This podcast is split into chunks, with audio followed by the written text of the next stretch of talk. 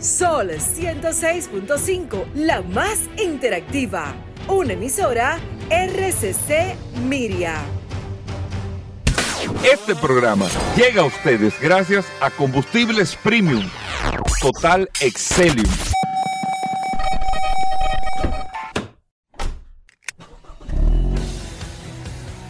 Bienvenidos al programa número uno de movilidad en la República Dominicana. Vehículos en la radio. Bien amigos y bienvenidos a Vehículos en la Radio. Señores, hoy es martes. Gracias a todos por la sintonía. Un abrazo a todos los amigos oyentes y agradecidos por estar compartiendo con nosotros en el día de hoy.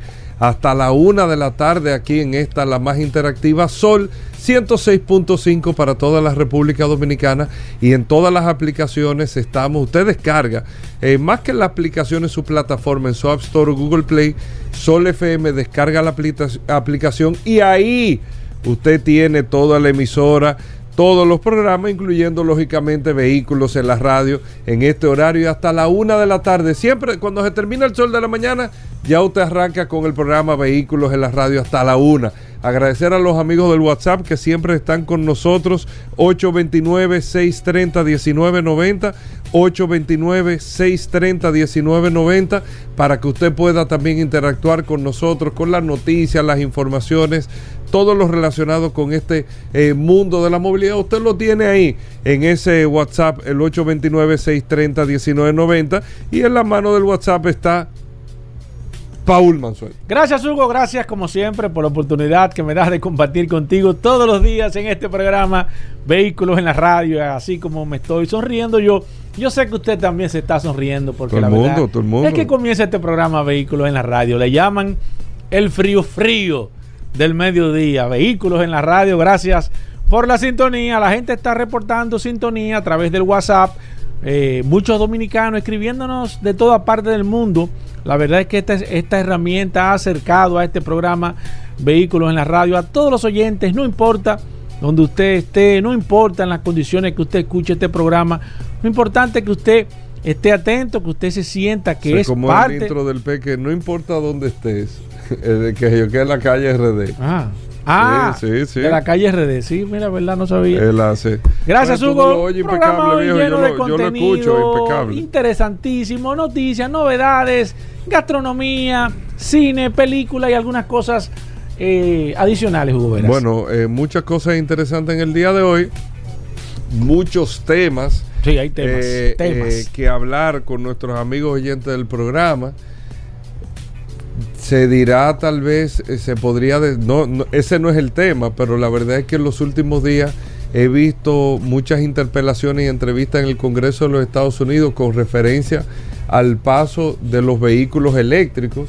El Congreso norteamericano cuestionando a los especialistas sobre el paso de los vehículos eléctricos, de la matriz eléctrica, diciendo, Paul, y unos cuestionamientos interesantes los senadores de los Estados Unidos, diciendo, bueno, si de aquí al 2030 todos los vehículos fueran eléctricos, cambiamos, vamos a hablar del parque vehicular de nuestro país, lo cambiamos entero, y todo fuera eléctrico. ¿Estamos preparados con el tema de la energía? Imposible. No hay capacidad energética para hacer un cambio de esa manera. Ok, perfecto. Número dos, vamos al supuesto, tenemos la, la capacidad energética. ¿Cuál sería el impacto al medio ambiente con el término de emisiones si todos los vehículos de combustión de los Estados Unidos cambian a vehículos eléctricos? Léase, no tendrían los vehículos de combustión emisiones. Oye bien, Paul, que tú no quieres oír. Ahora tú coges el celular en la mano y te pones. Y los especialistas ambientalistas norteamericano dice, bueno, si hacemos a grosso modo que cuando el impacto positivo sería de un 0.03%. No habría ningún cambio real. tú dirías, bueno, se, se dejaran de emitir 20% menos de los gases, 30% eh, menos, 0.03%. O sea que los carros no contaminan. No, contaminan. Lo que pasa es que cuando tú sustituyes, tú estás sustituyendo una matriz por un lado, pero por otro sigue generando. Y ahí es que está el tema. O sea que lo, lo que se habla de los vehículos eléctricos no lo podemos ver, lo hemos dicho mil veces, con un tema medioambiental. No, yo me río de ti, viejo. Busca la entrevista del Congreso porque tú quieres llevarte nada más de lo que dicen en No, Internet. no. Y eso no es Internet, viejo. Pero- Tú, tú buscas las entrevistas No, y sacas tus conclusiones. Pero bueno, está bien. Escuchándote aquí. No. No, no, es que. Lo que pasa es que son- no, es una cosa. no, lo que pasa es que es difícil. resistencia. No, Hugo, la resistencia no. No, no, No, estamos no. diciendo que, que eso no va, No. ¿eh? No estamos diciendo que eso no va. No, no Lo que estamos diciendo es que no podemos verlo con el tema medioambiental, que lo hemos So- dicho desde, solamente no. que lo hemos dicho desde el principio. Lo hemos dicho desde el principio. Y ustedes, lastimosamente, Paul, incluyéndote a ti, se resisten a ver si se molestan. No es que uno se lo sabe todo, pero tú tienes que estudiar, o sea, tú, tú tienes que estudiar la referencia sobre estos temas tú te vas dando cuenta de los comportamientos. En los mercados, señores, la historia se vive repitiendo con distintos actores, con distintas eh, eh, con distintos objetivos, pero es la misma historia y están, tan, tan los cambios, las evoluciones, todo eso, todo eso la historia vive, vive repitiéndose. Las pandemias, tú ves una repetición de las pandemias, como la que vivimos del COVID, la gripe española, y, y- tú te le das para atrás, pandemia pandemia, cada X eh, tiempo. Tú te vas dando cuenta de todo, la, la revolución industrial, eh, tecnológica ahora, todos esos procesos de transformación, la Gran Depresión, la crisis del 2008, tú- pero tú te vas dando secuencia en la historia. Y tú te vas dando cuenta que con actores distintos, pero la historia se va repitiendo. Y lógicamente con objetivos diferentes. Entonces, yo les digo esto para entrar en. Fíjense lo que le estoy diciendo con, con el tema. Para entrar en lo siguiente, amigos oyentes. Hoy, República Dominicana y el sector de vehículos está viviendo una situación muy delicada. El sector de vehículos usados está viviendo una situación sumamente delicada, compleja, difícil, muy difícil. No quisiera yo estar en esos zapatos. Claro, no estaba yo en los zapatos de la bonanza hace, hace dos años con lo que estaba pasando con los vehículos usados. Entonces, no, si no estaba con esos zapatos, no quisiera estar yo ahora con esos zapatos. No lo digo por nada malo, porque eh, hace 18 meses, dos años, el sector de vehículos usados estaba en el momento cumbre en términos de productividad, de, de- de beneficios, de rentabilidad. Pero nosotros decíamos aquí en el programa, señor, eso va a llegar hasta un punto, eso va a cambiar. Hicimos un comentario hace dos semanas de eso. Pasa que ayer, con unas reuniones que tuve al final del día, empecé a conocer y entender la realidad de lo que están viviendo muchos dealers con el tema de los inventarios y el impacto que se está teniendo con la baja de los precios de los vehículos usados. La baja de las ventas. O de los precios. Bueno, la baja de la venta porque los precios están muy altos. Ah, ok. Y eso te confiere obligatoriamente o tú bajas los precios porque ya tú tienes una sobreoferta, la misma demanda, pero tienes una sobreoferta y te están empezando a llegar vehículos de los Estados Unidos más económicos de lo que tú tienes eh, parqueado. Te están empezando a llegar más económicos. Los fletes más baratos. Todo empezó a nivelarse desde hace tiempo. El mercado de nuevo nivelado. Ya nivelado. Ya no hay especulación. Ya tú no puedes vender un nuevo que cuesta 50 en 80. Entonces para el usado que costaba 30, venderlo en 55. Porque esa era la especulación que había. Ya no hay. Y ese que tenía el nuevo, que lo había comprado en 50, que lo vendía en 65, que creía que estaba dando un palo. Ahora mismo, ese que, que lo compró en 50, que le dijo al amigo que lo vendió en 65, el amigo lo quiere vender en 65 y se da cuenta que no, que es 30 lo que vale. que eso fue un momento determinado en que se vendió ese carro en ese precio. Y hoy, Paul, yo quiero que tú sepas, yo estaba con una con dealers que le están poniendo, cambiándole los precios, incluso el supercarro, mira lo que yo estoy haciendo, cambiando los precios, hasta 200 mil pesos menos, pero no 200 mil pesos menos que se lo iban a ganar. Enseñándome, mira Hugo, en cuanto yo lo recibí, pero no lo estoy, o sea, nadie me está preguntando por el carro, porque lo recibió carísimo para la compra de uno nuevo que estaba caro también con el tema de la especulación, pero ya los precios se nivelaron. Y ojo, tú tienes el carro X parqueado en el dealer que lo recibiste en, lo recibiste en 600 mil pesos a, a, finales del año pasado. Vamos a poner un ejemplo. O el año pasado. Todavía estamos en julio y tú lo tienes parqueado ahí en 600 mil pesos. Y ese mismo carro, si tú lo quieres traer usado a Estados Unidos para hacer negocio y venderlo, para venta público, venta público con todos los beneficios, con todo, todo, tú lo vendes en 600. Y ese que tú tienes parqueado lo recibiste en 600. O sea, se supone que tú no lo vas a vender en 600, lo vas a vender más caro. Entonces lo tenía etiquetado en 750. Pero sucede que el carro en 600 no se está moviendo porque no es un precio de oportunidad tampoco. Y ahí empieza lastimosamente la pérdida económica que están teniendo muchos dealers. Asimismo, como hubo un beneficio hace un tiempo, beneficio no causado por los dealers, sino era un tema del mercado, ahora hay una pérdida que se está más que acercando, que se está afrontando, o sea, o confrontando, o se le está dando el frente ahora mismo, porque si no bajan los precios, simplemente la mercancía usada no se está moviendo. ¿Por qué? Porque está el mismo público. No hay una sobredemanda, es la misma demanda. La misma demanda, no hay una sobredemanda. La misma demanda. Sin embargo, el tema de la referencia de precios está lacerando mucho lamentablemente este sector. Eso fue algo que nosotros lo dijimos hace tiempo, que iba a pasar, pero como quiera, aquí es fiesta y fiesta, fiesta y fiesta. Y aquí la mayoría de dealers que tienen vehículos usados están sufriendo esa situación. Mucho con la resistencia diciendo, no, el que no me da tanto, no, déjalo ahí el carro. Aquí hay carros que le están cantando cumpleaños ya. ¿Cómo así?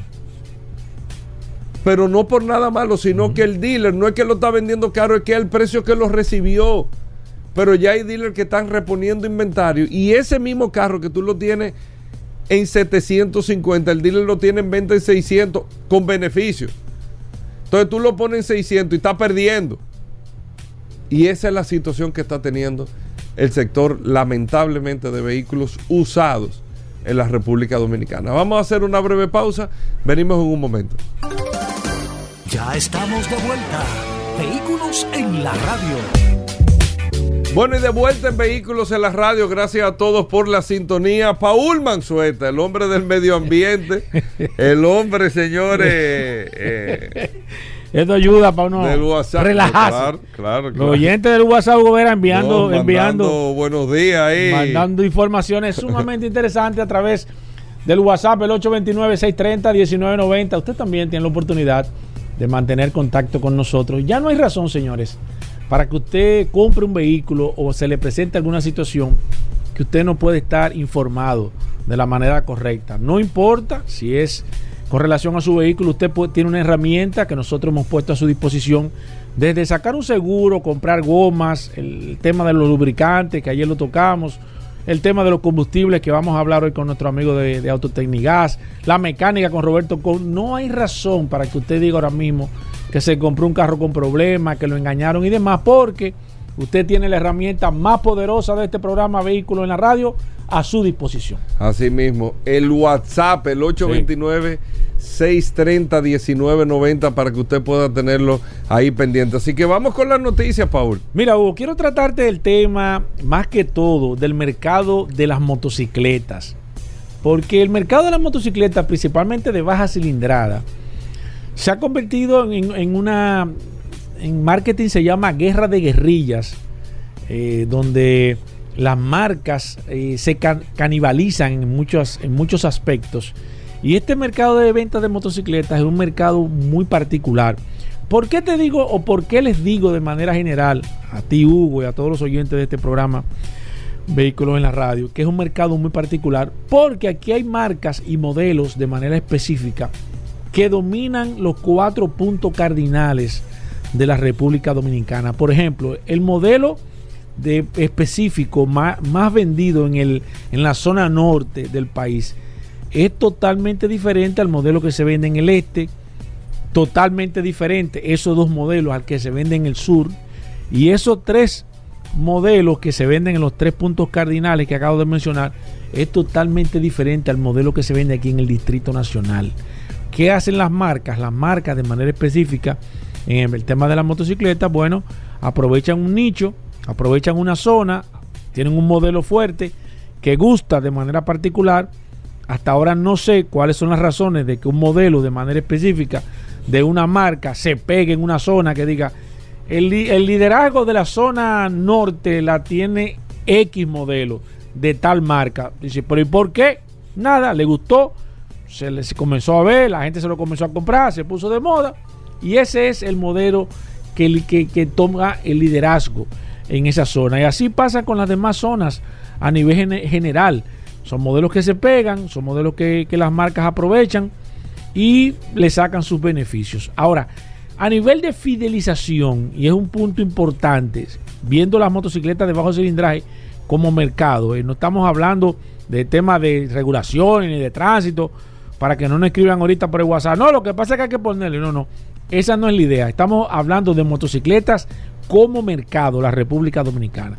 No hay a nivel general una fidelización en, en tema de las ventas de las motocicletas. O sea, por ejemplo, aquí en la República Dominicana, ahora mismo hay una motocicleta, de acuerdo a datos que tengo, una motocicleta china que está ahora mismo eh, creciendo de manera vertiginosa.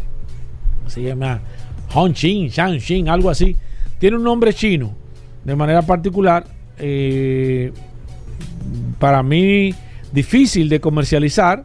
Es una motocicleta muy parecida a todas, usted no se da cuenta, pero ¿qué está haciendo? Está ahora mismo eh, bateando, se está posicionando muy rápido, simplemente porque es un modelo mucho más barato a nivel general que las marcas que están ya establecidas en la República Dominicana.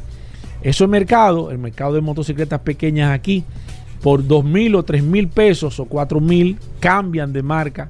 Las facilidades, eso es importante. Para vender la motocicleta de bajo cilindraje tienen que fiarlas. Nadie se la compra al cash o nadie la compra en efectivo. La gente la saca con tres mil, cinco mil.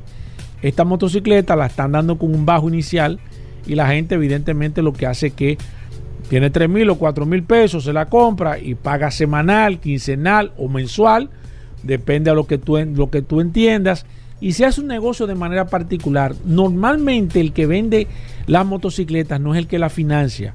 Hay personas e instituciones que se encargan de financiar estas motocicletas y increíblemente, de acuerdo a investigaciones que nosotros hemos hecho, el nivel de morosidad de estas personas es muy bajo. Cosa que yo pensé, yo dije, bueno, el tema es como son personas de bajos recursos, normalmente que compran estas motocicletas, quizás usted puede entender que el índice de morosidad puede ser alto, pero no. Esas personas pagan eh, la mayoría religiosamente. De acuerdo a un dato que estuve hablando con una persona que vende este tipo de motocicletas, de cada 100 motocicletas vendidas, quizás dos o tres motocicletas, él tiene que reposeerla. O sea que estamos hablando de que del 100%, un 2 o un 3%, que es muy bajo, ni siquiera en vehículos eso, eh, las personas tienen alguna situación y tienen que reposeer la motocicleta o la persona deja de pagar a nivel general. Pero se cuidan mucho porque ellos tienen un sistema muy interesante donde eh, trabajan con referimientos. O sea, para yo venderte una motocicleta, tú tienes que traerme dos personas o una persona que haya hecho negocio conmigo que te sirva de referencia y de garante también. O sea, que ellos hacen un negocio muy de palabra, pero que le ha dado muy buen resultado a nivel general en este, en este mercado que se maneja de manera muy particular las ventas de motocicletas aquí en la República Dominicana y el mercado es un mercado de estudio, un mercado que hay que estudiarlo muy profundamente porque tiene unas características que no sucede con ningún otro esquema de negocios eh, a nivel general con de, movilidad. O sea, no podemos compararlo con, con, la venta de los carros, ni de los camiones, ni de los autobuses, ni de nada. Las motocicletas tienen su propio esquema de negociación a nivel general y es un eh, mercado secundario bastante interesante porque aunque tiene muy poco volumen a nivel de beneficios, la cantidad de motocicletas que se venden, que se manejan, hace que sea un negocio bastante eh, eh, interesante porque mueve mucho, aunque con márgenes muy pocos, mueve mucho dinero y mercado de manera específica. Por ejemplo, a los bancos no les interesa financiar motocicletas, la mayoría de instituciones financieras establecidas grandes no, no financian motocicletas. Sin embargo, es el vehículo más vendido en la República Dominicana con un crecimiento exponencial y nosotros lo hablamos aquí en este programa Vehículos en la Radio, de un 6 a un 7% anual. Cuando hablamos de si hay 3 millones 58 mil motocicletas, de acuerdo a la Dirección General de Impuestos Internos registradas, yo sé que hay muchísimas más, eh, por muchísimas razones que ya nosotros lo mencionamos en otro comentario que no lo vamos a hacer ahora, pero registrada hay 3 millones 58 mil motocicletas al 31 de diciembre del año 2022. Eh, ellos dicen que el año pasado creció un 6, un 7%. Si hacemos una regla de 3 rápida, el 7% de 3 millones, estamos hablando de unos, eh, déjame ver, de 200 mil, 300 mil motocicletas adicionales de manera legal que se venden en la República Dominicana, que se importan de manera general, esto sin contar muchísimas cantidades también que entran de motocicletas de manera fraudulenta, sin, sin esquemas de, de, pago de impuestos y demás, que andan rodando en las calles de República Dominicana. Y la verdad que este mercado de motocicletas, yo me sorprendo, porque aunque yo tengo una y ando en una de, de manera regular, usted se para en un semáforo ahora y se va dando cuenta la cantidad de motocicletas que hay en la parte delantera. Es raro que usted se pare en una intersección importante de la 27 con Lincoln, con 27 con Churchill, en cualquiera de, las, de esos puntos, y usted no vea 20 o 30 motocicletas. Y en los próximos años, 3 años, 4 años como máximo, usted va a ver 100 motocicletas paradas en el frente, como sucede en los países asiáticos. Eh, muchos hay hasta 200 motocicletas paradas en el frente porque este tipo de países que tiene algunas situaciones de movilidad a nivel general se presta para, el tema de la micromovilidad a nivel general, la proliferación de patinetas y de personas andando en vehículos eh, eléctricos, en, en, micromovilidad, como se llama a nivel general, está también en franco crecimiento y aunque muchas ciudades ya tienen algunos inconvenientes, ya estado, han estado legislando para, esta, para este tema de la movilidad, cada día la gente opta para tratar de, aligerar un poco el tránsito, de poder llegar más fácil a diferentes puntos, utilizar las motocicletas a nivel general. Pero eh, entiendo que el mercado de las motocicletas es un mercado que hay que ponerle atención, un mercado sumamente interesante que aunque no se ve con grandes números, sí realmente maneja mucho dinero, maneja mucho efectivo y la verdad es que el tema de las marcas chinas y asiáticas a nivel general que han desplazado de manera total a las marcas tradicionales. Ya es raro usted ver una Honda o ver una Suzuki o una Kawasaki, una Yamaha. Quizás usted ve 5 o 10 motocicletas asiáticas antes de ver una motocicleta de esas grandes marcas japonesas porque la verdad es que los chinos ya se cogieron de manera definitiva el mercado de las motocicletas y están trabajando para en un futuro también tomarse el mercado de los vehículos a nivel general. Miren, eh, amigos oyentes, cuando regresemos, Daris Terrero, vamos a hablar de GLP, de gas. Si usted quiere ponerle gas a su vehículo, vamos a hablar de mecánica en el día de hoy. El curioso en vehículos en la radio. Tenemos muchas cosas ahí, así que no se muevan, amigos oyentes. Gracias a todos por la sintonía. Bueno, venimos con Daris Terrero, la ley 6317 de tránsito, transporte y movilidad. Daris Terrero todos los días dándonos eh, el néctar del conocimiento con el tema de la ley 6317 de tránsito, transporte y movilidad. Daris es un especialista en esta ley 6317 y siempre comparte algunos de sus artículos con nosotros. Bienvenido, Dari. ¿Cómo va todo? ¿Qué tenemos para hoy? Gracias, Hugo. Gracias, Paul. Agradecer siempre esta oportunidad que nos brindan de llegar a toda la audiencia de Vehículos en la Radio por aquí, por la más interactiva Sol 106.5. Y este segmento que hemos denominado Dari Terrero hablando sobre la ley 6317. Esta norma que rige el tránsito, la movilidad, la seguridad vial el transporte terrestre en la República Dominicana.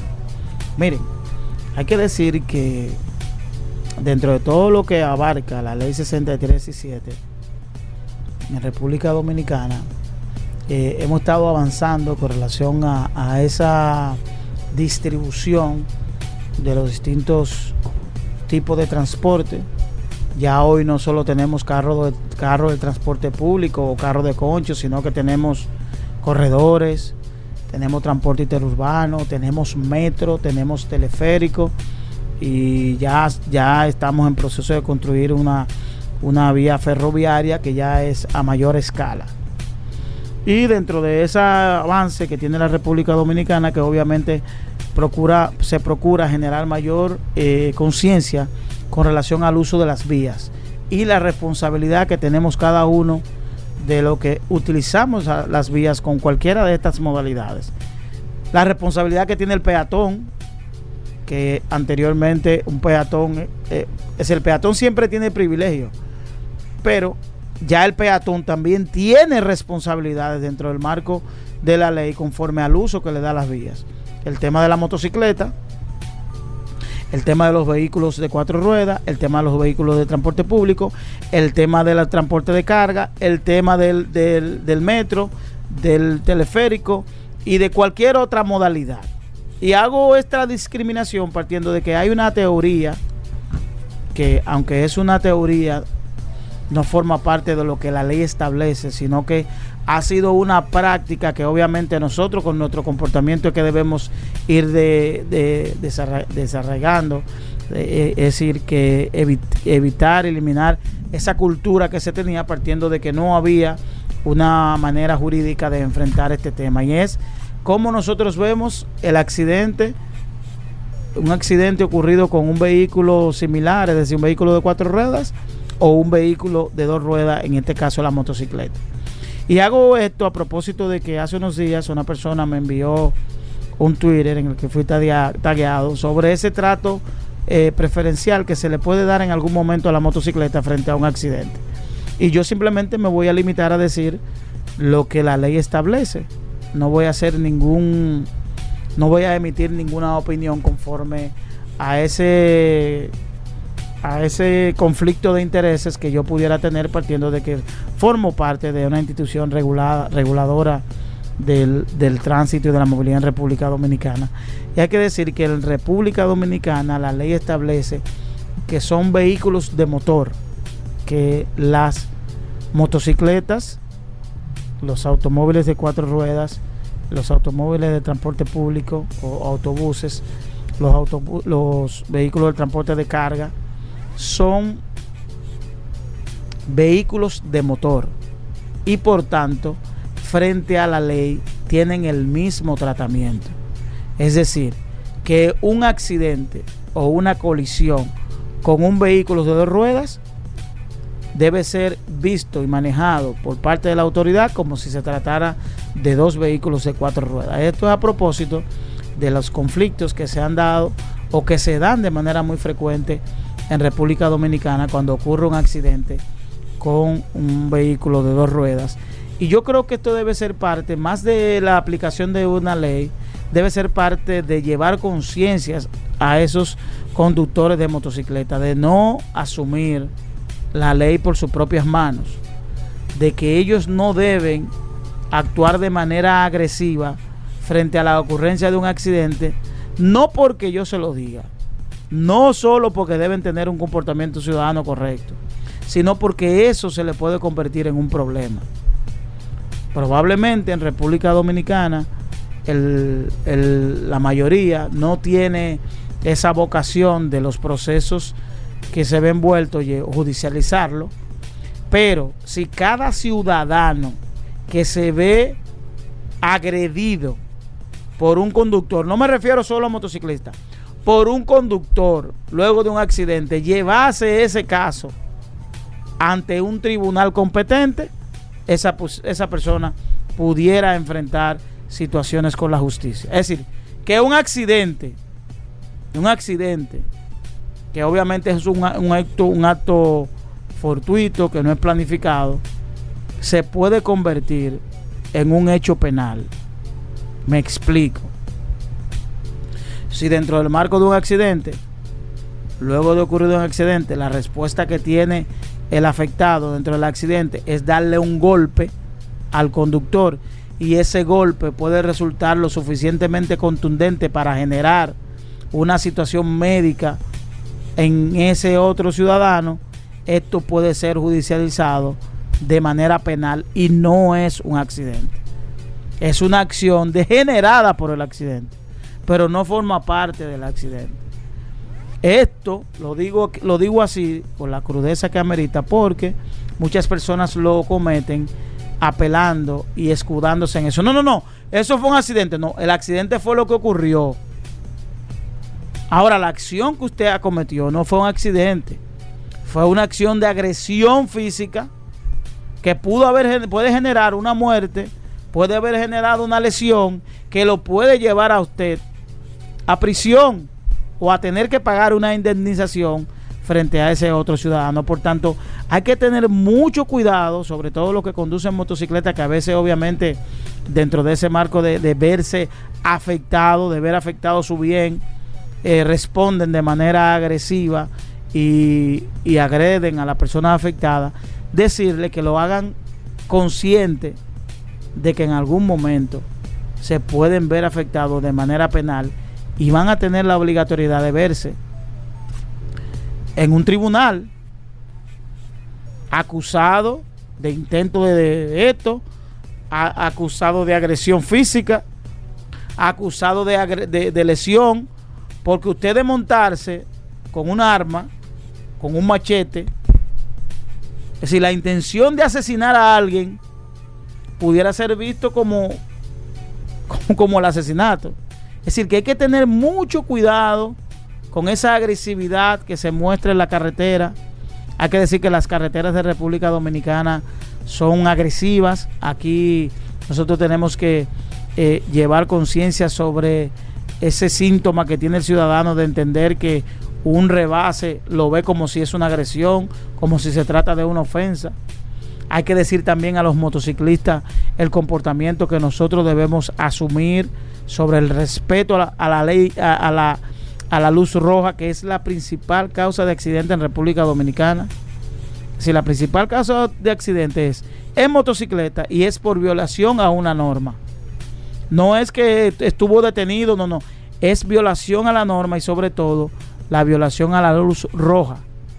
Entonces eso, esas consecuencias pueden ser desastrosas, no solo en el marco del accidente, sino en términos penales por agredir a una persona luego de la ocurrencia de un accidente. Nos vemos en la próxima. Bueno, ahí está Daris Terrero, arroba Daris Terrero 1 en todas las redes sociales. Usted puede seguir a Daris Terrero para preguntas e informaciones sobre la ley 6317. Hacemos una breve pausa, no se nos muevan. Nuestra historia no se escribe sola.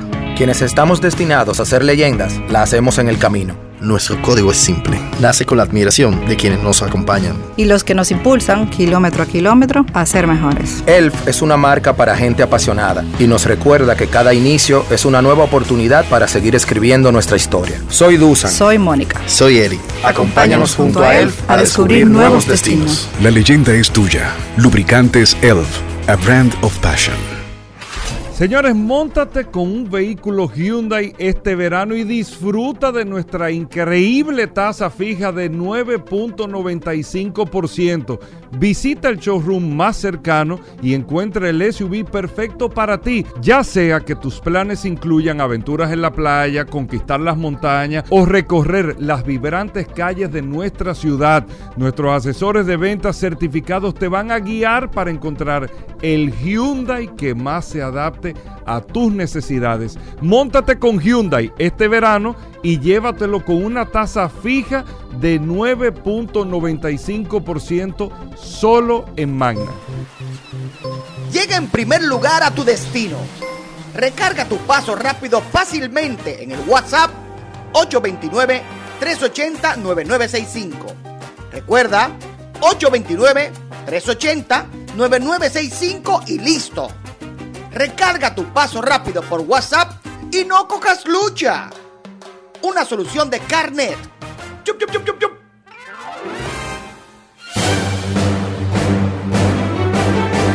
Y ahora, un boletín de la gran cadena RCC Media. La psicóloga Perla Navarro aseguró en el mañanero que la sociedad ha llegado a normalizar la violencia, lo que dice es alarmante que la crueldad ya es vista como una salida para resolver los conflictos. La violencia es un tema muy complejo y hay causas múltiples, o sea, no hay una sola razón por la cual las personas se ponen tan violentas. Y también hay diferentes tipos de violencia, entonces, dependiendo de qué manifestación estamos viendo, vamos a ver diferentes razones. Pero en general, el tipo de violencia que ocurre en nuestro país, la número uno, la normalización de la violencia. Por otra parte, el presidente Luis Abinader pidió a la Unión Europea y a la comunidad de estados latinoamericanos y caribeños tomar medidas que fomenten el empoderamiento económico y político de las mujeres. Finalmente, el expresidente panameño Ricardo Martinelli, que aspira a volver al poder en el año 2024, fue condenado a casi 11 años de cárcel y al pago de una multa por la suma total de 19 millones de dólares por blanqueo de capitales durante su mandato. Para más noticias, visite rccmedia.com.do. Escucharon un boletín de la gran cadena RCC Media. Sol 106.5, la más interactiva. Una emisora RCC Miria. Ya estamos de vuelta. Vehículos en la radio. Bueno, y de vuelta en Vehículos en la Radio, agradecer a todos la sintonía. Roberto Con, en un momento vamos a hablar de mecánica aquí en Vehículos en la Radio, el curioso también. Y Paul, un saludo al amigo del WhatsApp. Claro, Paul. Gobera, la gente hora está activa del a través del WhatsApp del 829-630-1990, el WhatsApp de este programa Vehículos en la Radio. Y me sorprende porque día tras día más personas se están conectando, se están dando cuenta. La gente está recomendando el WhatsApp. Eh, la gente utiliza Vivaporú, utiliza algunos medicamentos adicionales y el WhatsApp que también lo están recetando ahora mismo. Cuando usted va al psicólogo, al psiquiatra, cuando usted necesita... Oye, lo que le pasó a un Eh, amigo mío. ¿Qué le pasó, hermano? Está haciéndose una consulta. Ok. Entonces el doctor le pone. El doctor se estaba riendo. No, no, no. El doctor le pone, mira, este medicamento, este te lo tomas tres veces al eh, día. recetando. qué sé yo cuánto. Y le pone en la receta sellado y todo. le puso? El- BER. No, no, me- 829 ¿Le, 630 le puso eso? 1990. ¿Y qué medicina es esa? Y le dice, y le dice, el, el amigo mío me dice, Ajá. vea que ahí ese es el teléfono de la Sí. farmacia. No, entonces tú a las 11 Eh, tú- empieza a chatear y para que ay, te desahogues. Exacto, exacto. Para que te desahogues. Ahí está. Cualquier cosa tú la puedes hacer a través de. Parte fundamental de la terapia Cierto, de todo cierto, el mundo. El. WhatsApp de vehículos en la radio 829-630-1990. Miren para que ustedes vean, eh, eh, de miren para que ustedes vean, pero bueno, para que ustedes vean de lo que estábamos hablando al principio del programa. Ahí, y yo le agradezco mucho a los oyentes del WhatsApp, me mandaron una información de Ford. Ford le acaba de rebajar. Yo estaba hablando al principio para los que nos sintonizan ahora de la situación que hay con los dealers en República Dominicana con los vehículos usados, con los vehículos usados y el tema del precio. Porque ahora mismo hay un- una situación de que los precios han empezado a descender de los vehículos usados. Vertiginosamente ha empezado a ser de- por la estabilidad que hay con los precios de los vehículos nuevos, que es la referencia. Eso lo hemos hablado desde la pandemia para acá 64 mil veces aquí en el programa. Y hemos explicado lo que iba a pasar y esto, aquello, lo otro. Y explicábamos el precio de oportunidad, explicábamos que era el mejor momento para vender un carro usado, era el peor momento para comprar un vehículo. Eh, eh, eso hace 12 meses era así que estaba. Y ya se empezaba a normalizar el mercado. Pero después de la pandemia, eso era el que tenía un carro aquí tenía oro, pero asimismo tenía que buscar oro para comprar un carro. Y era lo que igual no es ventaja en muchos sentidos, pero lo explicamos, lo decíamos, lo explicamos, lo decíamos, esto, lo otro. Bueno, sucedió. Lógicamente, no es que uno tiene una bola mágica, sino es que los mercados se nivelan sucedió lo que iba a suceder. A un punto tal, y yo le agradezco a ese oyente la información que me manda lo siguiente. Fíjense si los vehículos nuevos están estables, que obliga a que los vehículos usados tengan que ir a su precio normal. ¿Cuál es el precio normal? El precio de depreciación referencia al nuevo. No, esta tú me das tanto. Bueno, ¿y por qué tanto? Si nueva cuesta tanto, si voy a buscar la nueva. No hay nueva. Y usar no hay tampoco. Entonces tú me das tanto. Y te cobraban por un vehículo de dos años de uso el mismo precio de un vehículo nuevo.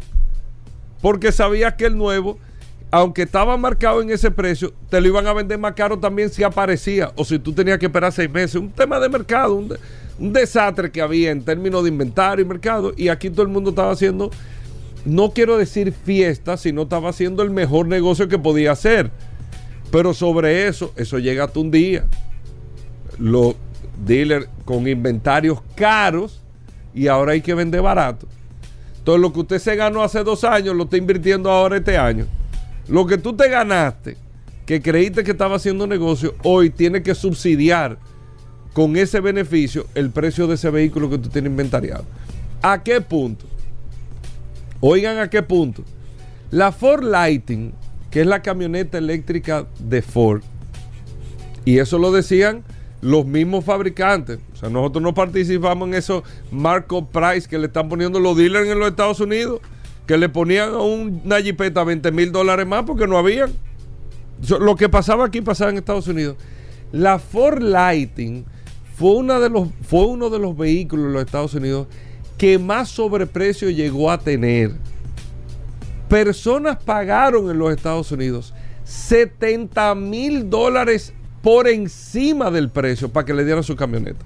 70 mil dólares. O sea, Paul tenía una Ford Lighting reservada. Me la entregan ahora el 24 de julio. Y la mía el 7 de febrero, viejo. Y había gente con la desesperación que quiere... te- Paul, toma, coge el turno mío de febrero, toma 70 mil dólares más. Llegó el markup price de la Ford Lighting. Hoy Ford acaba de anunciar sobre la base del precio nuevo, no ese sobreprecio lo hacían los dealers en la calle, ese era el mercado, vamos a decir, negro. Sobre la base del nuevo, Ford acaba de hacer un anuncio de que está haciendo una reducción del precio de 10 mil dólares en todas las camionetas eléctricas. Porque no se está vendiendo, no, no hay, se están vendiendo muchísimo. Pero con la estrategia que está teniendo Tesla y la amenaza de la Cybertruck también, Ford acaba de hacer una reducción de 10 mil dólares el precio. O sea, ¿qué te quiere decir eso? El que compró la Lighting hace 18 meses, que pagó 70 mil dólares más por la camioneta número uno, si la va a vender hoy, tiene que irse al precio de referencia del mercado. Que ponte tú, la Lighting cuenta, ¿cuánto cuesta? Una Lighting, 50, 70 mil, 80 mil dólares. Ponte tú 80 mil dólares full con todo. Menos la reducción de los 10 mil dólares, 70. Y de ahí tú le tienes que calcular la depreciación de los dos años que tú tienes usándola. Te salen 45.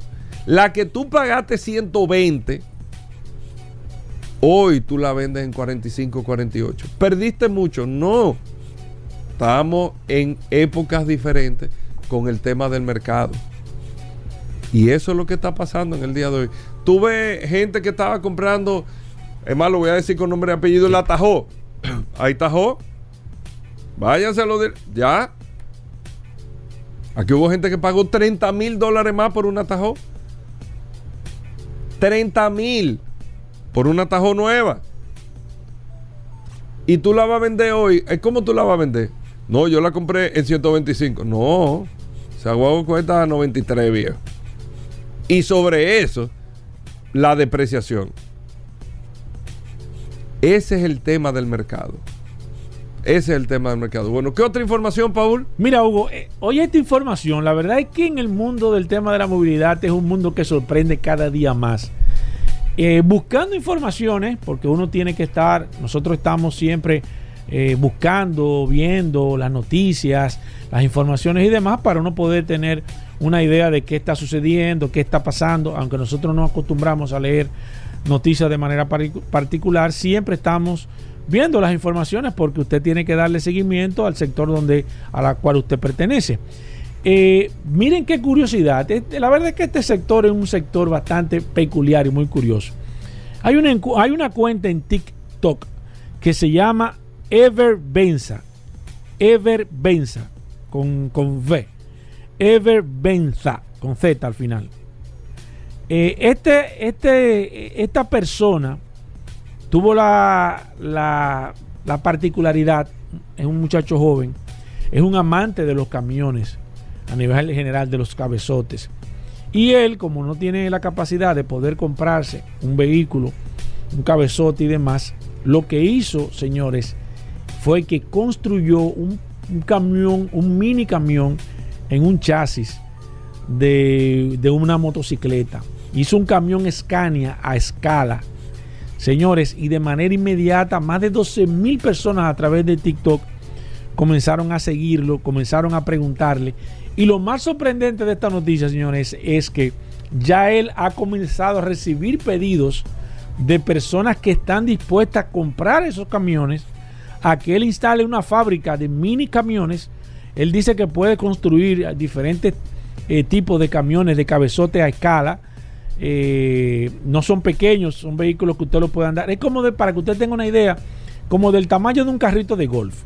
Más o menos ese es el tamaño del, del cabezote completo, para que usted tenga idea, pero que usted pueda andarlo. Funciona todo de manera particular. Fueron tantos los detalles de las luces, de, de, las gomas, y la verdad es que está sumamente sorprendente este, este, este ingenio que ha tenido esta persona. Y nosotros vamos a subir a través del, WhatsApp, del estado del WhatsApp de este programa Vehículos en Radio. Vamos a subir las fotos de este, de este mini camión Scania para que ustedes la vean. Si quieren ver más, eh, con más detalle, pueden entrar a la, cuenta de TikTok de esta persona que se la voy a repetir. Es la, cuenta arroba evervenza. Arroba evervenza a través de TikTok y ahí puede ver el mini camión Scania que está causando estrago. Y la verdad es que Hugo y a todos los oyentes de este vehículo en la radio, hasta a mí me gustó el camión. Yo me atrevería realmente a comprar uno porque la verdad es que está bien, pero bien chulo. Bueno, ahí está. Vamos a una pausa. Viene Roberto Con. Vamos a hablar de mecánica. No se muevan. Gracias a todos por la sintonía. Bueno, gracias amigos oyentes de vuelta, en de vuelta en Vehículos en la Radio. Gracias a todos por estar en sintonía con nosotros. Carlos Lara Hoy martes vamos a hablar de gas. Si usted tiene un sistema de gas para su vehículo, usted tiene a Carlos Lara por acá para orientarse en todos los temas relacionados con GLP, con la instalación de un sistema de gas para su vehículo, con el mantenimiento del sistema. Usted quiere saber si a su carro no se le puede poner gas. Carlos Lara, bienvenido, ¿cómo va todo? Un placer, un placer. Primero lo normal, recordar Autotecnigas, ¿dónde están ustedes? Ahí a La Javilla, número uno, ahí atrás de Leche Rica, en Los Prados. También estamos en Santiago, en la estrella número 60, eh, frente a Radio Centro. Y estamos en la marginal, ahí entre Enrique Motor y, y ¿Qué servicio hacen ustedes en Autotécnicas? Mantenimiento preventivo, cambio de aceite, chequeo de los sistemas de, gas, tanto de nosotros como de la competencia, la competencia en el mercado local. Eh, podemos ayudarlo en cosas, vamos a decir, de primera, de primera capa, como dicen, ah, un cambio de coil, un cambio de bujía, cambio de purificador de filtro de aire. En fin, podemos darle ese, ese, ese, mantenimiento general y en la instalación de sistema o mantenimiento Sí, porque mucha gente aprovecha y dice, bueno, ya que me toca el mantenimiento del sistema de gas, cámbiame el aceite. ¿Cada qué tiempo el, el mantenimiento del sistema de gas? El, el sistema normalmente te avisa cada 350 horas de uso. Se promedia entre 3 a 6 meses. Siempre un mantenimiento que conlleva Cambio de filtro o revisión de filtro. Hay veces que los filtros no están de cambio. Y nosotros eventualmente simplemente limpiamos el, el housing completo, ¿no? Y el filtro y vuelve y se pone, si en caso dado. Ok. Y se, rese- se, resete- se resetea las horas de servicio. Ok, bueno, aquí está Carlos Lara, señores, el hombre que sabe de GLP aquí para usted que tiene un vehículo. Usted le quiere hacer una conversión, le quiere instalar un sistema de gas, le contaron algo. Aquí se, esto es Mythbuster aquí. Exacto. Aquí se le quitan todos los mitos a, todo lo que pueda Sí. tener con un sistema de gas con Carlos Lara. Así que vamos de inmediato, Paul, para aprovechar el tiempo para nuestro amigo oyente. Las preguntas que tengan en el 829, el WhatsApp 630-1990. Paul. Perfecto, aquí dice, hola, buenas tardes, Carlos. ¿Se le puede poner GLP a una Mazda CX5 Sport año 2016 con motor 2.5? Si es el motor inyección directa, no. Pasa que hay una versión que trae la vía mar y hay una versión la que viene de Estados Unidos. A ver, yo le exhortaría en ese caso que pase por allá para nosotros ver el código del motor, porque a veces es un poquito difícil para los clientes o los propietarios. Decir, ah, bueno, déjame leer la placa, la que está en, en en en la cabina de motor o en, en la parte de la puerta izquierda, donde se- del lado del chofer. Pero que pasa por allá y nosotros se lo revisamos. Una pregunta, ¿por qué hay vehículos de GLP que huelen mucho a, a gas? Que tú dices, este Sin estufa. tener escape. Sí, sin Sí, tener pues mira, escape. Tú una, buena, una- estufa. una buena pregunta. Pero ven acá, hermano. Ahí, ahí donde vamos. No ¿Cómo sé que si tú recuerdas pregunta? que en varias ocasiones hemos tocado Porque yo el tenía, tema. aquí- yo tenía Eh, eh, equipo con, con, con, con, con GLP. con GLP y eran una estufa que tú ibas. Que se sentía el olor. se sentía. el lo, olor. lo lo primero Pasaba y es tú que el GLP en su estado natural no, no huele, como tú dices, Sí. estufa. Se le agrega un producto que se llama mercaptano, que adrede precisamente se le ta- a- también al gas natural. Eh, Para- con el para propósito para para, tú poder detectar por, por la- vamos a decir por el olor de que hay un, un escape. Ahora bien, recuerden que una vez hablamos sobre el tema de los catalizadores, el sistema de escape de los vehículos, lo claro. importante que es el catalizador. Eh, no como la mayoría de los mecánicos dicen, no, eso es en los países europeos, en los americanos, que eso es para pendejada de los fabricantes, para... Que eso está de más. Está de más, igual que el termostato. Sí. Siempre lo he dicho, he criticado eso. O ponerlo abanico directo alrededor. Exacto. Exacto. Hace Que que el enfría vehículo- mejor. No, no, bueno, él te lo enfría. Sí. Pero el vehículo entra en un, en un estado de que, Exacto. de que no, no regula la mezcla. Exacto. Entonces te inyecta más combustible. Entonces al final, lo que tú puedas sentir un poquito más de aceleración, lo está, lo- te lo está comiendo un 20% más de combustible. Exacto. Que no compensa la diferencia. Consigue un 3% de potencia adicional, pero entonces pierde un 20% de consumo. De consumo. No tiene sentido. Entonces, en el caso del catalizador, volviendo al, al punto original, el catalizador lo que hace es mitigar los niveles de gases, ev- eventualmente los gases invernaderos. Entre ellos está el dióxido de carbono, monóxido de carbono, eh, CO el CO2 eventualmente. Y dentro de todo, inclusive si tú lo, le quitas el catalizador al vehículo, utilizando la gasolina, te gira la gasolina. ¿Me explico? Sí, exacto. O sí. sea, mitiga los olores. Sí, porque el este catalizador está malo, huele a gasolina, la gasolina crudita. crudita, tú la, la sientes crudita y tú crees que la mezcla está mal, no es que está mal, simplemente es que el catalizador se lo eliminaron. Entonces, así como tal, eventualmente el olor aumenta. Si el, el vehículo tiene un catalizador que está funcional, que está en su óptimo eh, funcionamiento, no debe dolerte a GLP bajo ninguna circunstancia. Puede, puede, Exceptuando de que haya un escape, de que haya un- algún tipo de escape en el sistema. ¿Puede el GLP dañar el No debe de oler. La- No debe el de oler. tema es no debe, eso No no, debe- es normal. no es normal. Si te está oliendo porque algo está mal en el Correcto. sistema. Descartando de que haya algún tipo de escape en toda la instalación completa del sistema. ¿Puede el GLP dañar los catalizadores o están fabricados los Sí, puede, catalizadores? puede dañarlo, igual que la gasolina lo puede dañar si está fuera de rango. Recuerda que hablamos de la mezcla. Rango es el equilibrio de Hay la- estequiométrica, la mezcla estequiométrica, que es la proporción de aire combustible que hay en la combustión. Si ese radio de combustible cambia, digamos, principalmente para pobres, si la mezcla se va muy pobre, 18 a 1, 20 a 1, entonces eso causa un incremento en las temperaturas dentro de, lo- de los gases de escape del motor y eventualmente eso es fatal para la vida. Eso es como la corriente, cuando baja, baja el voltaje aumenta el amperaje. Correcto. Ese Eh, más o, viceversa, o viceversa. O viceversa. Exactamente. Sí, igualmente, si la mezcla estaba muy rica, también lo daña. Si tú tenías un vehículo. Esto tiene que estar equilibrado. Equilibrado. Entonces, el, ¿Cuál es el la mode- mezcla ideal? 14.7 libras de aire por una libra de combustible. Ese es el- la mezcla óptima de un motor Otto de, de explosión interna de gasolina. Sí. La mezcla óptima para GLP es 15.5 libras de aire por una libra de combustible, que es muy similar a la gasolina. Por eso ¿Cómo, que- por cómo- eso que cómo- gasta- cómo uno sabe si es está bien o está mal? Uno con los escáneres, cuando uno hace la instalación inicial, que inicia el sistema y parametriza para el vehículo, uno debe de igualar esos valores. Con un escáner que me, da, me va dando lo- las lectores lambda del sensor de oxígeno. Sigo aquí, déjame ver. Dice: ¿Cuáles factores se pueden tomar en cuenta en un alto consumo eh, de. GLP para un Sonata N20? Eh, bueno, interesante. Tú sabes que muchos de los radiodientes del, del programa que me consultan acerca del consumo, principalmente de esos vehículos que vienen con el sistema de gas de Corea, recuerden que es un sistema, aunque es de GLP, es inyección líquida. Y recuerden que el GLP en su estado natural es gaseoso, pero a baja presión atmosférica, el licúa. O sea, no necesita una temperatura bajo cero para licuarse como el gas natural o el- o el hidrógeno. Entonces, ¿qué pasa? Este sistema usa una bomba sumergible y esa bomba sumergible. Como si fuera una del carro. Igual, el mismo concepto de gasolina. Bombea el GLP a una presión relativamente baja, 100 psi, 140 psi, bajita. Y luego llega a un distribuidor y ese distribuidor va a los inyectores. Eh, ¿Cuál es el problema principal que tienen este tipo de vehículos? El kilometraje. No podemos tapar sol con un dedo. Si tú tienes un vehículo con 300 mil kilómetros, tú no puedes pretender que te dé el rendimiento de uno de 50 mil.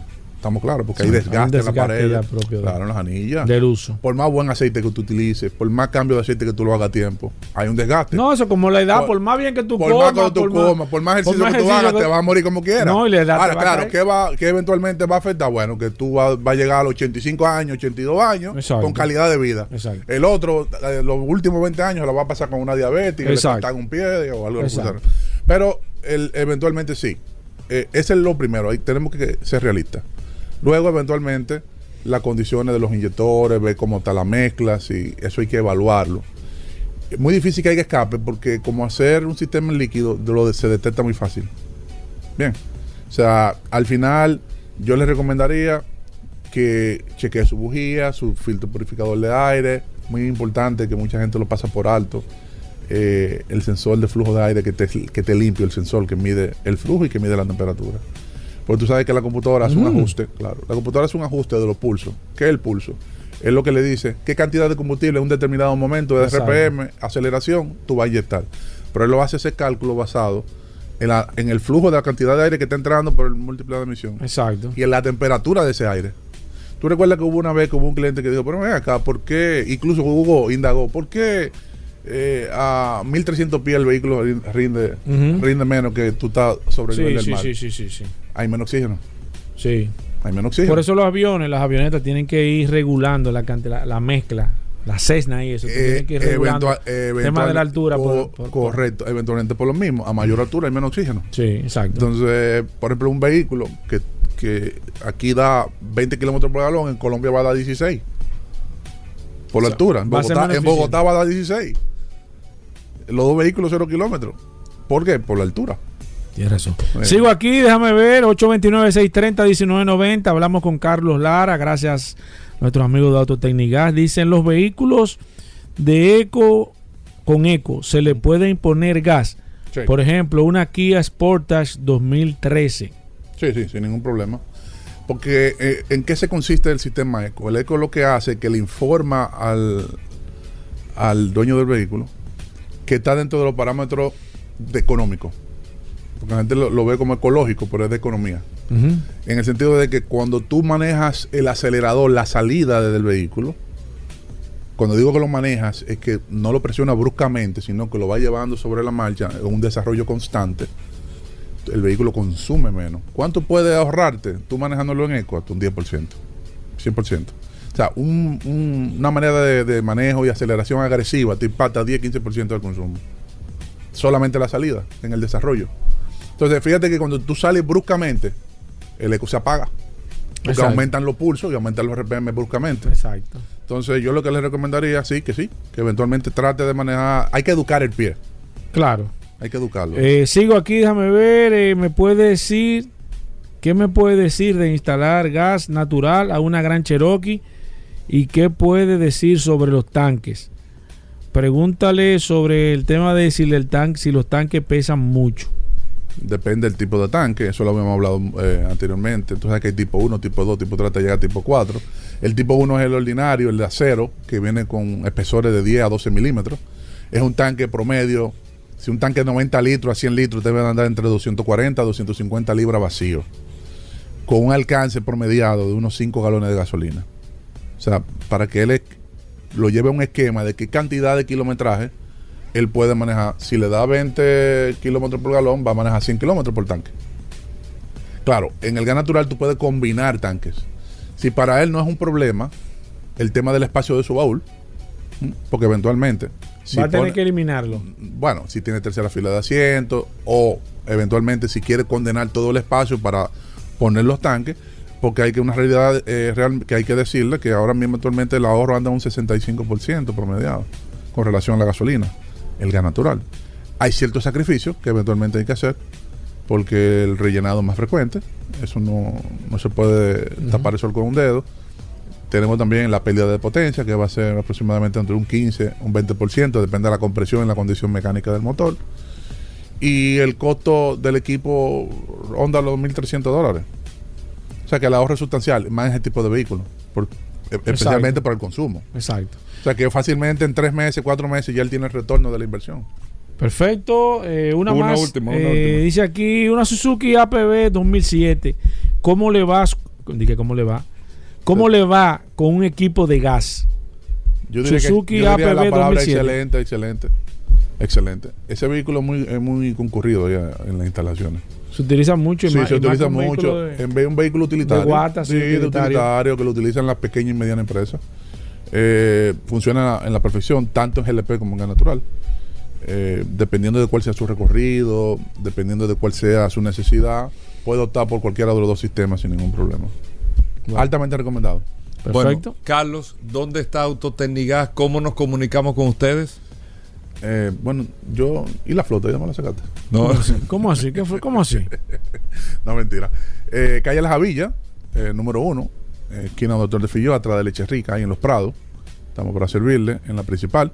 También estamos en Santiago, en la, la Estrella Sadalá, número 60. Eso es Miraflores. Y tenemos también ahí en la calle Marginal, en la entrada, al lado de Enrique Motor, en Higüey, para aquellos que están en la zona este, que tanto nos escriben. Que lo que está ahí en la Romana y el que está cerca ahí en el Ceibo, toditos llegan allá y Bávaro y Punta Cana. O sea que estamos para servirle. 809 899-6747. 809-899-6747. Para lo que, lo que tengan ya cualquier necesidad de preguntas, consultoría, eh, agendar cualquier tipo de mantenimiento, me pueden escribir sin ningún problema. Bueno. Y en la oficina 809-549-4839. Gracias, Carlos Lara. Hacemos una pausa, Gracias no se muevan. Ya estamos de vuelta.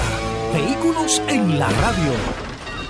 Comunícate 809-540-1065. 1-833-610-1065 desde los Estados Unidos. Sol 106.5, la más interactiva. Bueno, como cada martes está Roberto Con con nosotros. ¿Usted tiene alguna pregunta de temas técnicos mecánicos de su vehículo? ¿Le prendió un bombillo? ¿Le pasó algo? ¿Le dijeron algo de su vehículo? Aquí está Roberto Con todos los años del mundo de experiencia en materia de mecánica. Gracias a Injector Clinic.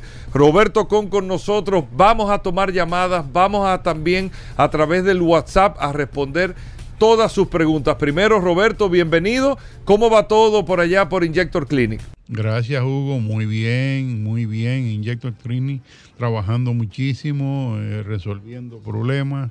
Allá puede encontrar desde un simple chequeo de, diagnóstico de un check engine hasta mantenimientos, Mercedes, eh, suspensión, freno, limpieza de inyectores, alineación de luces, bombillos, chequeos para compra, eh, asesoría en cualquier sentido que usted pueda necesitar en, en, flotillas, en cualquier cosa. Estamos para servirle.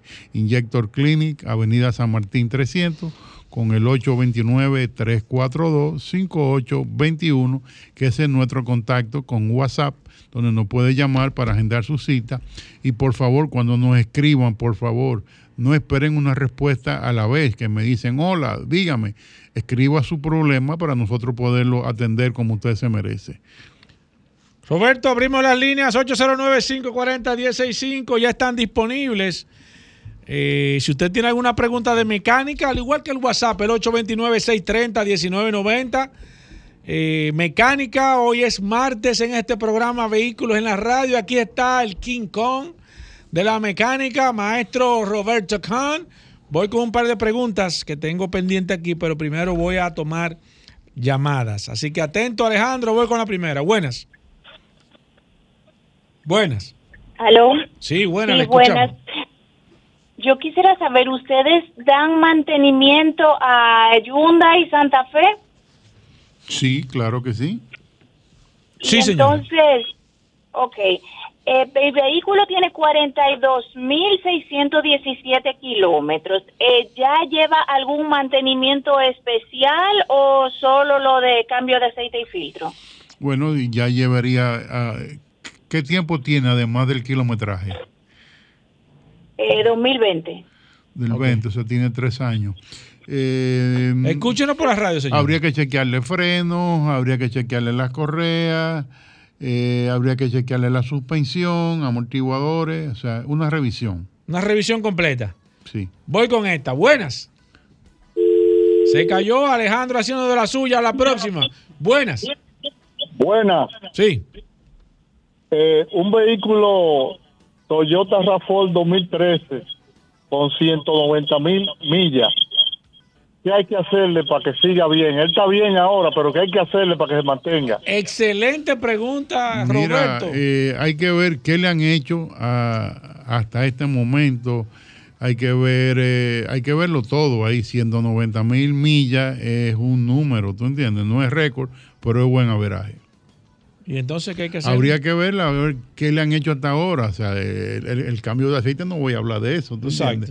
Hay que ver cómo. Un vehículo que cómo- no se le ha hecho nada, hay que, ¿Qué ver tú le cómo, haces? hay que ver cómo está todo, hay que ver si tiene fugas de aceite, hay que ver lo- el aceite de los diferenciales, si es, de, si es 4x4, hay que ver la transferencia, hay que mirar la transmisión, hay que mirarlo todo. El paciente que hay, hay que hay que observarlo. Exacto. Voy con esta. Buenas. Buenas tardes, una pregunta para el maestro Con. Aquí está, lo ¿Por escuchando. qué la, ¿Por qué la Ford Explorer, normalmente 13, 15, 16, daña tanto la cremallera electrónica? Que tengo varios amigos que tienen y se la han cambiado ya y es bastante costosa. Sí. sí. Eh, Gracias por su Mira, llamada. eh, puede que el uso que le han dado y el, el millaje que tienen esa- esos vehículos es alto. Tú ves, es una pieza que tiene una vida útil determinada. Perfecto. Voy con esta. Buenas. Sí, buenas. Sí. Eh, no es nada en contra del maestro, pero la señora que llamó de la Santa Fe, si su vehículo tiene solamente tres años y 42 mil kilómetros, antes de ir a darle mantenimiento, no es que le vaya a pasar nada, pero que chequee bien el tema de la garantía. Si por ella hacer eso, no va a perder su garantía de su vehículo. Perfecto. Muchas gracias. Y gracias por el aporte. Voy con esta. Buenas. Una, u- una duda, una Sí, duda. Cuando sí. uno anda buscando vehículos que te dicen, no, que este tiene la transmisión de esta manera, que esto se daña más, los vehículos lo hacen para que se estén dañando, que hay gente que no los prefiere. Que si es GDI, que malo, que No. si es eh, Tritoni, Mire. que mala, por favor. Mire qué buena pregunta usted hace. Lo que pasa es que no es que los vehículos salen malos, es que algunos vehículos vienen con algunas situaciones, con recall, con llamados a revisión que hace la fábrica, con situaciones que ellos descubren que no se está, que no está funcionando o que no va a funcionar de la manera correcta. Entonces, es simplemente eso. Nosotros hemos hablado aquí y en este programa hemos sido muy claros con este tema de los vehículos que eh, la fábrica reconoce que viene con algún tipo de situación. Ese señor que llamó con el tema de la cremallera es un tema que la misma Ford reconoció que algunos modelos de esos vehículos vinieron con algunas situaciones. El tema de los motores GDI, también la misma fábrica reconoció que tienen algunos problemas también con las situaciones. Entonces, no es que hay vehículos malos, sino que hay vehículos que tienen situaciones. Pero para eso está este programa. Buenas. Buena, buena, buena, buena, ¿cómo están? Bien, señor, adelante. Una preguntita para el maestro. Casi, casi tocan el tema de la pregunta, que porque es que allá, ahí tienen todo, to- todas las cosas amarradas. Eh, Roberto, yo quiero saber exactamente, que me explique con manzanita el problema del GDI. Porque realmente abundan mucho la Hyundai y la Kia. A mí me fascinan los dos. Pero del 80% de los vehículos que hay aquí son GDI. Entonces hay un tema supuestamente con ese motor. Yo quiero una vez, pero Roberto. tengo miedo con ese motor. Claro que sí, hasta yo. Roberto, ¿qué es lo que pasa con ese motor y con la situación de, eh, de, de esos motores a nivel general? Ok. En el recall que, que sacó la, la Hyundai Motor Company, hablan de qué modelos desde hasta que tienen problemas. No quiere decir que todos los GDI que hay que, que, que, que- que se produjeron tienen el problema.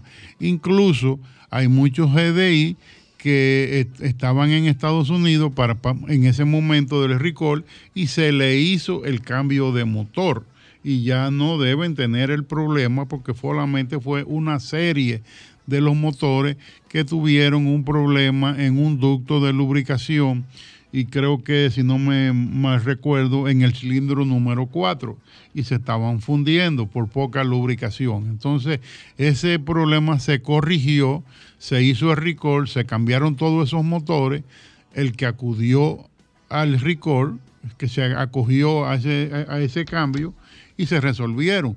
Si el vehículo se produjo, producción, después que ya ese problema estaba resuelto, no tiene por qué dar problema.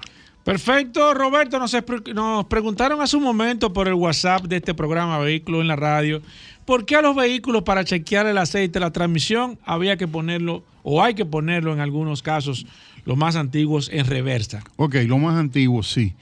Eh, Era entre dos que había que hacerlo obligado porque tú no podías. Es muy sencillo. Es que el tambor de reversa es el que queda de último. Entonces, cuando tú aplicas la reversa, él eh, se, se llena de aceite y ahí era que, que- que se medía el, el nivel. Si tú lo hacías en neutro, eh, te iba a dar que estaba sobrepasado y posiblemente le faltara un poquito de aceite cuando lo mides en la reversa. Y entonces en los vehículos modernos ahora No, los vehículos modernos no hay manera de medirlo, hay que ir al taller y se mide y se mide, apagado. se mide de otra forma. Sí. Perfecto, voy aquí con el WhatsApp. eh, sigo, déjame ver. Freddy Minaya dice: Hola, maestro Com. Eh, un kit, kit, kit, kit. Que eh, dice: Kit, cuando doblo en mi Kia Morning, ¿qué puede, puede, ¿qué puede estar pasando? ¿Puede ser esto la cremallera? Pero ¿qué es lo que pasa? Que hace clic, sí, cuando él dobla, hace kit, kit, kit, kit. Mira, eh, Morning ha- 2016. habría que ver, puede ser que sea la, la correa de la bomba del hidráulico. Puede ser que sea una, una punta de eje, o sea, hay que ver eh, el, el- el sonido, ¿tú entiendes? Cómo él lo, lo interpreta y, y cómo lo hace en realidad el carro. Exacto. Eh, así mismo Pero, es. pero está simpático. Recordar, ma- maestro, que este segmento llega gracias a a... Petrona, Petrona, un aceite que llena todos los requerimientos. Sigo aquí, perfecto. Mucha gente que está enviando saludos, maestro, que está enviando saludos al maestro Roberto Kahn. Muchas gracias, me muchas enviaron gracias. un mensaje de audio. Recuerden que no me pueden llamar por el WhatsApp, solamente a través del 809-540-165 o a través del WhatsApp. Si me escribe, si me llama, no le puedo tomar, evidentemente, la llamada porque no puedo hacer tres cosas al mismo tiempo. Eh, nos escribe aquí Samuel Guillén, dice: Hola, Paul, ¿dónde puedo llevar el programa? Espérate. El programa es radar delantero. A programar el radar delantero. A programar el radar ¿De qué delantero de una Toyota HRB 2019. ¿Qué es eso? ¿Qué es eso? eh, ¿Qué es eso de qué radar? Sí, sí, sí. Explícame. Eh, ese es un tema técnico que nos está dando problemas. Yo no lo puedo hacer. Necesitas un equipo muy sofisticado para poder hacer esa programación y no abunda en el país. Yo le diría que, que, que vaya a la Toyota a ver si ellos se lo pueden hacer. Voy con esta. Buenas. Hola.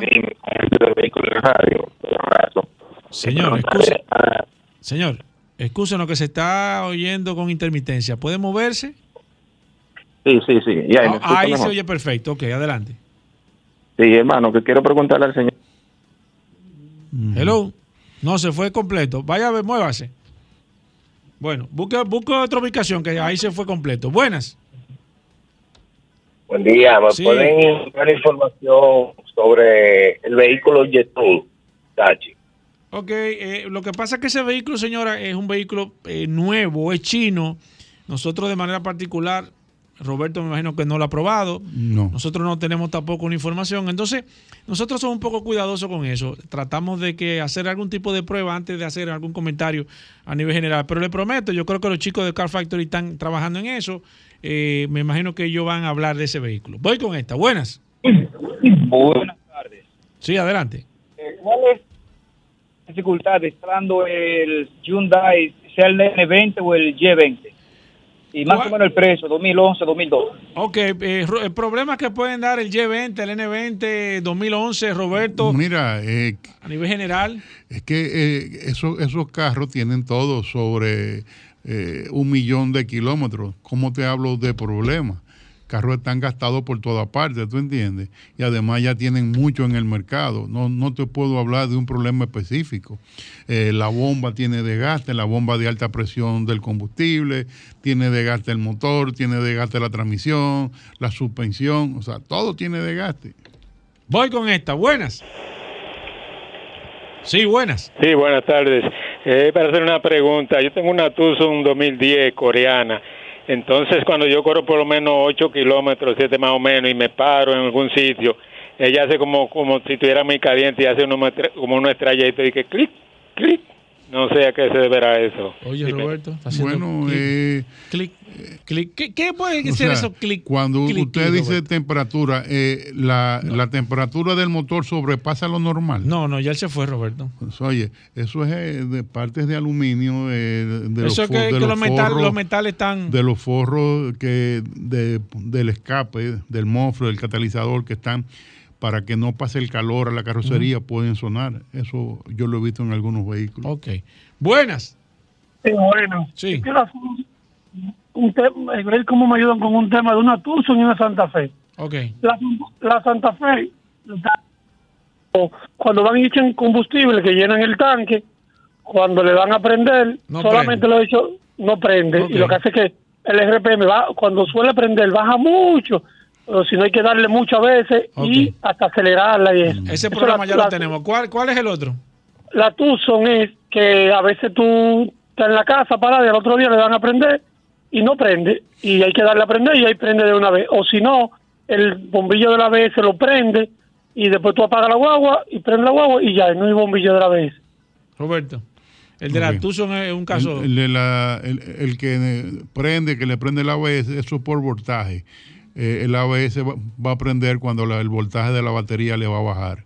Es muy posible que haya eh, su batería Tenga no- deficiencia. te- tenga deficiencia. Y el otro caso, cuando el le echan gasolina. caso hay que chequear porque eso pasa con el retro, en el sistema de retroalimentación de gases. eh, hay un, un par de, de válvulas que, que se bloquean y por eso no prende después que le echan gasolina. Buenas. Mecánica. Aquí está el maestro Roberto Khan. Buenas. Yo tengo una Lexus RX 350 y tiene como un temblor, un temblor. Ta, ta, ta, ta, ta, No se vaya.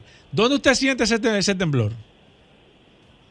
En el vehículo. o No, no, pero en el motor, la carrocería, las gomas. Parado o no, caminando. Es, es en el motor, como que tiembla. Ok. ¿Tiene algún check engine prendido? Sí, hace muchísimo. Ah, bueno, pues entonces hay que empezar por ahí. Hay que, leer hay que leer el check engine primero para ver dónde, dónde está el problema. Buenas. Sí, hermano mío, ahorita llamé y se me cayó la llamada. Ah, usted, gracias. que- Qué bueno que pudo comunicarse de nuevo. Qué bueno. Sí, quiero preguntarle al señor con si ellos tienen, o sea, si ellos bregan allá en el, en el, en el taller de él con transmisiones automáticas. No, señor, solamente No, de no. Mercedes. No bregamos con transmisión automática. eh, el maestro Roberto solamente trabaja con transmisión automática de Mercedes-Benz. Buenas. Dato interesante. Buenas, buenas, equipo. Sí, adelante, maestro. Dos preguntas. Yo tengo una Nissan Frontier 2012 de esta americana. Eh, él me, ayer me pidió el check-in. Yo tengo un escáner aquí sencillo que para estar pendiente del tema. Y cuando se lo puse, me dio un código B2205. Eh, si lo conoce. Y la otra es cuando yo voy a una velocidad de 100 kilómetros por hora, 110 en carretera, y por alguna razón reduzco a 80, a 75, cuando vuelvo a acelerar, siento como un golpe en la transmisión. Si me pudiera ayudar con eso. ¿Qué vehículo es? Una Frontier. ¿De qué Nissan año? Frontier 2012. Ok. 2012. ¿De cuatro cambios es la transmisión? De cinco cambios, 4x4. Es, es muy posible que cuando usted eh, reduce, la transmisión baja un cambio, o, o cuando usted vuelve a acelerar, la transmisión baja un cambio para poder eh, llegar a la velocidad. Y usted lo siente. Es posible que sea eso. Que, que ese cambio lo y hace y el- y el- y el- dentro y el del... código P00. Eso tendría que buscarlo. Yo no me sé ningún 2205, código de sería interesante que usted llamara a Roberto esta tarde. O me puede escribir y cuando yo tenga tiempo lo busco y le, y le contesto. Que te escriba por WhatsApp. Voy con esta. Buenas. Sí, buenas, Israel Acevedo por acá. Una preguntita. Yo tengo un Ford Focus 2012 que cuando le doy a aprender como que tarda un poquito en prender. No sé, a ver si pueden orientar en, en a qué se debe ¿Cu- eso. ¿Cuándo fue la última vez que usted le hizo mantenimiento al motor? Eh, wow, al motor. Nunca. Bueno, Ok. bueno le cambié el aceite no hace Ok, mucho. y- Ya, ya usted sabe cuál es la respuesta, ¿verdad? ¿Qué necesita? Necesita hacer un Oh. mantenimiento profundo, cambio de bujía, filtros, etcétera, etcétera, etcétera, a nivel general. Voy con esta. Buenas. Sí, buenas tardes. Sí. Buenas. Eh, le habla Rodolfo Flores. Adelante, maestro. Yo compré una Canton ahí en Magna Motor. Sí. 2016, la saqué del surround de ahí, de la vitrina. Sí. Eh, ella me dio como a los dos años, a los tres. Ya yo tengo de 2016 a esta fecha. ¿Qué, qué tiempo tenemos? Oh, bueno, ya hace siete años, señor. Entonces está bien, como a, la- a los seis años me dio el problema del aire, de la, la consolita que está delante, donde tiene los botones y la cosa. Ok. Y me he cansado de buscar eso, líder, por toda parte del mundo. Y otra cosa es, te voy a escuchar por la radio, cuando tú le dijiste al muchacho que le dé un chequeo general al motor con todo. A mí nada más me le dieron un solo chequeo en la, en la, en la garantía. Sí. Y Manuca, yo lo que he hecho es que le cambio el aceite y el filtro. El, el cambio, hay un filtro que hay arriba. Le cambio los mecánicos. Ok. El filtro del motor. Ok. Y el ¿Y filtro usted ha buscado la centralita del aire acondicionado en Magna Motor? Yo he buscado todo, líder, y no aparece. Ok, mire, mire lo que usted va a hacer, don. ¿Usted está en el WhatsApp del programa? ¿En el WhatsApp? Sí. No, ¿cómo, cómo yo llamo? Ah, pero ya ¿y cómo usted no está? Pero ¿y cómo usted no está en el WhatsApp, maestro? Aquí, el que no está en el WhatsApp aquí en este programa, nosotros lo estamos bloqueando. Ah, mire, usted se va a anotar no, ahí, no, no. 829. Yo me bloqueo, 630. espérate, espérate. 829. 829 630 1990. 630 1990. Eh, solamente usted me nos escribe por ahí. Usted me dice, ahora, entonces yo le voy a 19. recomendar una persona de aire acondicionado que es quien nos da soporte. No, no, pero eh, que, oye, cu- cuando te escriba, que ponga el número de chasis del carro para entonces poder chequear cu- cuál es la pieza y cómo se buscarle la solución. Exacto, 829-630-1990. Escríbame, Roberto, el, otro caso, el del mantenimiento, ¿qué es lo que necesita hacerle a esa Cantu 2016? No, bueno, hay que No, pero ver. habla en el micrófono. No hay que ver, hay que, hay que verla. Hay que chequearla. Yo no te puedo decir porque yo no sé lo que le han hecho. A nivel general. Roberto, la gente que quiera pasar por Nah, allá para que tú le Estamos en. Avenida San Martín 300 con el 829-342-5821 para servirle. Ahí nos pueden llamar, pueden hacer su cita. Trabajamos solamente por cita. No trabajamos los sábados ni los domingos. De lunes a viernes, de 8 a 5. Somos Sol, la más interactiva en Santiago y el Cibao Central. Sintonízanos en los 92.1. Ya estamos de vuelta. Vehículos en la radio. Bueno, señores, estamos de vuelta en vehículos No sé en por qué tú coges tanto ánimo No, al final. no, porque Al final la tú verdad tú es que yo tengo, mira, es la gente ahí, mira escribiendo, pero el curioso, mira la hora que, que no entró el no curioso. no, no, no, la gente y por una insistencia, porque todo el mundo quiere, gracias a Magna Oriental, Magna Gasco, autos clasificados. Hyundai, BMW y Mini. La gente está pidiendo que Rodolfo tiene que estar las dos horas del Tú, programa. tú- tú has creado un monstruo. La gente está pidiendo que Rodolfo el curioso. Ya tú no puedes controlarlo, Hugo. Se te fue de la mano. Pero lo que pasa es que hay expectativa porque la gente cada vez que Ya escucha están- la voz de Rodolfo cree que va a tener Le una están curiosidad. ofreciendo de otro programa. Pero es en esta en este Ya me lo han bloque. dicho. que llega solo curiosidades en vehículos en la radio. Saludando como siempre a todos los Radio Escucha con la radio. Gracias Hugo Veras, gracias a la Resistencia Mansueta que está aquí presente. Y señores, dando gracias a Dios por el día de hoy, recordarle a todos que Magna tiene su casa en la avenida San Vicente de Paul, esquina Doctor Octavio Mejía Ricard, con nuestros teléfonos 809-591-1555, nuestro WhatsApp, el verdadero WhatsApp, no di que otros que están creando, no. 809-224-2002, 809-224-2002. Tenemos una amplia exhibición de la marca Hyundai BMW. Usted puede pasar por la sucursal de Mano Oriental, hacer su test drive en cualquiera de nuestros modelos. Ahí tenemos Hyundai Cantus, Hyundai Tucson, Hyundai Santa Fe, Hyundai Palisade, para que usted pueda hacer un test drive en esos cuatro modelos de Hyundai y se lleve un bono de dos años de mantenimiento o 30 mil kilómetros que podrás utilizar durante cuatro meses más. Es decir, tú haces tu test drive, probaste tu vehículo, te lleva tu bono. Si no quieres adquirir tu Hyundai ahora mismo, tienes cuatro meses para que ese bono lo puedas canjear al momento de adquirir tu Hyundai por dos años de mantenimiento o 30 mil kilómetros. También tenemos de la marca BMW varios modelos en exhibición. La X5 en Package 2023, muy completa, que la tenemos en especial en 116.900 dólares.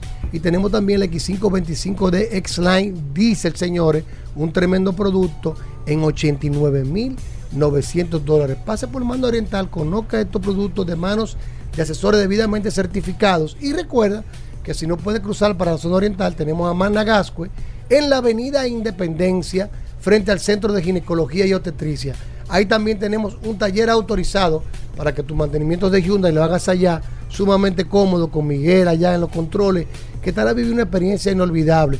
También tenemos una tienda de repuestos para todos los vehículos Hyundai importados por Magna y un showroom climatizado con las finas atenciones de nuestro Dintín. Es decir, que tiene dos sucursales, Magna Oriental, Magna Gascue, donde puedes adquirir el Hyundai SUV de tus sueños, el BMW o el Mini, siempre vaya autos clasificados. 809-224-2002 y aprovecha la mejor tasa de financiamiento por el mes de julio. 9.95%, señores. Lo estamos diciendo aquí, lo decimos varias veces. Aprovechen esta tasa. 9.95% de tasa fija con Mando Oriental y Managascue, vaya autos clasificados. Síganos en las redes, arroba Mando Oriental, arroba autos clasificados RD. Ya, Hugo, esa es la curiosidad. Entonces, si la tiro Hugo, adelante, la, la- oye, oye cómo es. Falta- si la tiro falta un adelante la minuto. curiosidad, Falta me un dice que minuto. es que tú tienes que desmenuzar la historia. Falta un Cuando me minuto, voy Hugo. para la historia, es que echando la curiosidad. Hugo, falta un minuto. Eh, voy a hacer un llamado. Hugo, falta un lo minuto. digo. Falta un Señores, minuto, hasta Hugo. mañana. Rian. Premium Total Excelium presentó